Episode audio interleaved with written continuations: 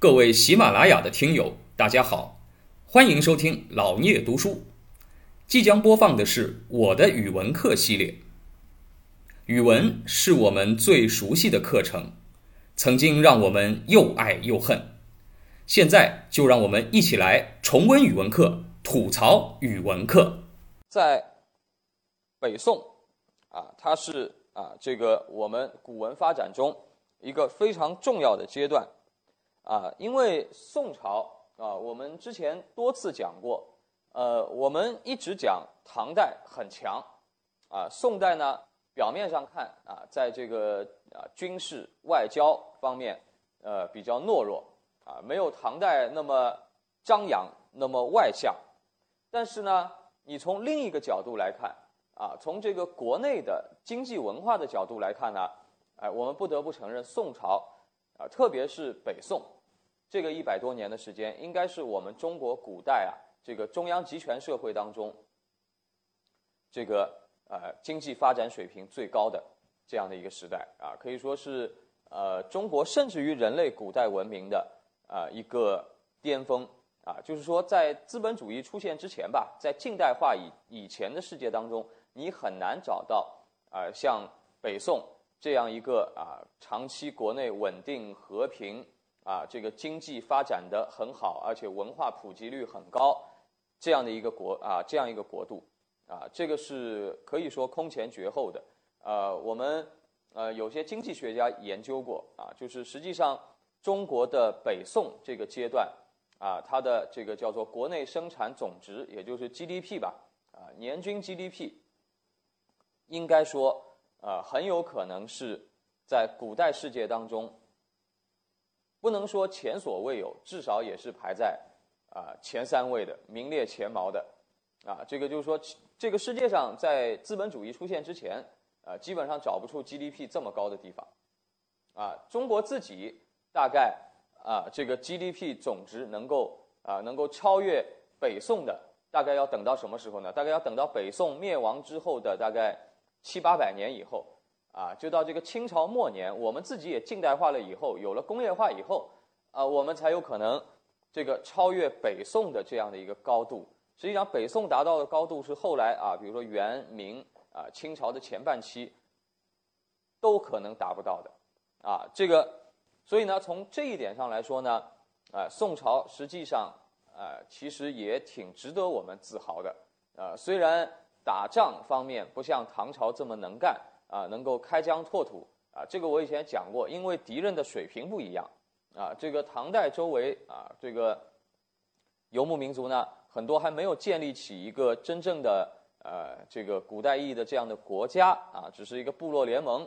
那么我们是一个帝国啊，一个有已经有千年以上文明的帝国了。那么所以呢，对别人啊，我们当然是有优势。到了宋朝呢，那别人也在跟我们学习呀，啊学习了那么长时间啊，宋朝面临的是一个跟自己势均力敌的，而且在啊军事条件上可能比你更加优越的啊这样的一些对手。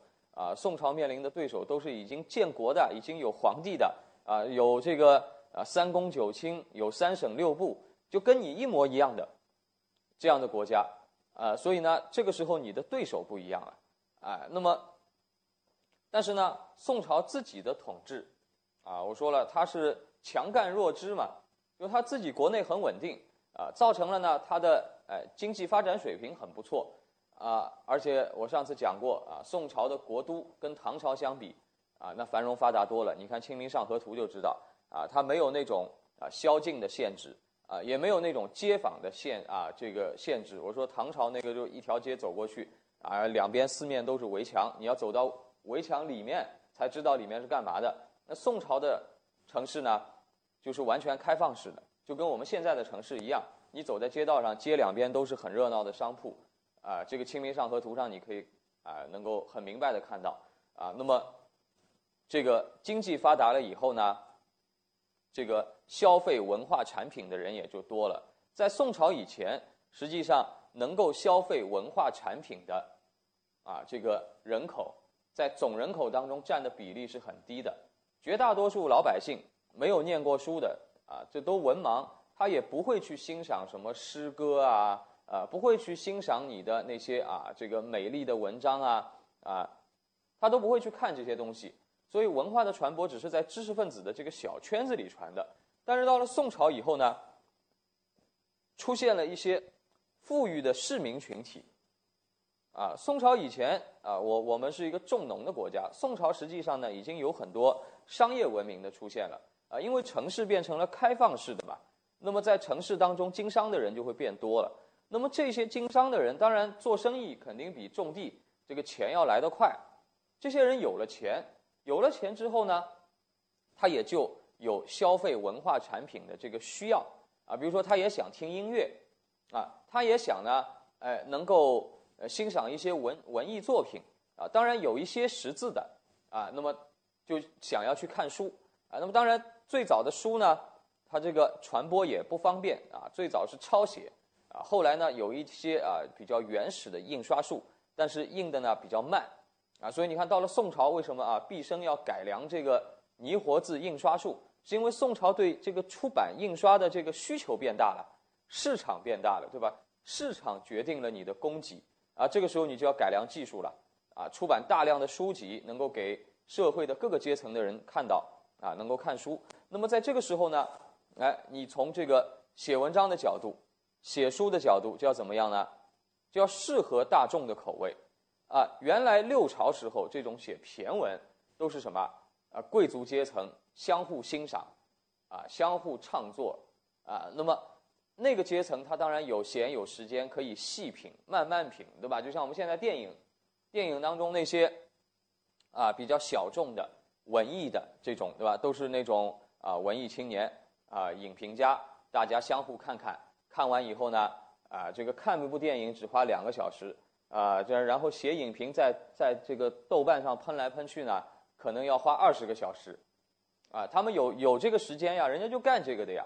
但是你说广大人民群众，不大有这个啊成本，不愿意消耗那么大成本来看你这个东西，那怎么办？哎，那你当然也会有很多商业片，对吧？哎，那其实从文学上也一样啊，啊，你原来那个骈体文是给大家啊慢慢当成文艺片去咀嚼的、品味的，哎，但是呢，现在如此多的普罗大众、老百姓都要看，那你写的东西也必须怎么样？也适合大众的口味，不然你这个书没人买，对吧？这个出出版的机会就不大了。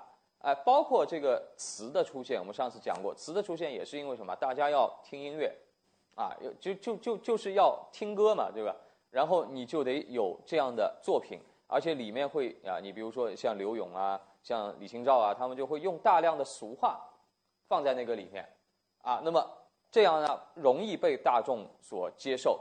啊，其实大众也在塑造知识分子，知识分子在教导人民群众，人民群众的需啊这个需要，其实也在什么，也在塑造新一代的知识分子，啊，他们写的东西也也会不自觉的去适应社会的需要啊。我们再往底下看到，下学期我们会讲到什么呢？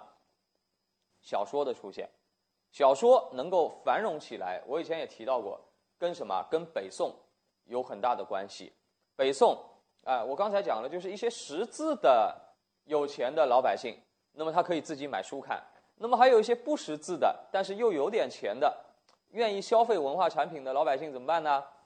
啊，那他也有东西看。有两样东西很重要，一样东西呢就是听，听故事，啊，说书先生说书，他自己不认字，他可以听说书先生说，对吧？哎，那么这个时候就产生了大量的话本。啊，就说书先生用来说的那个那个故故事书，对吧？这些故事书后来就变成了什么？变成了小说，变成了后来明清时候的啊四大名著啊，这是一类。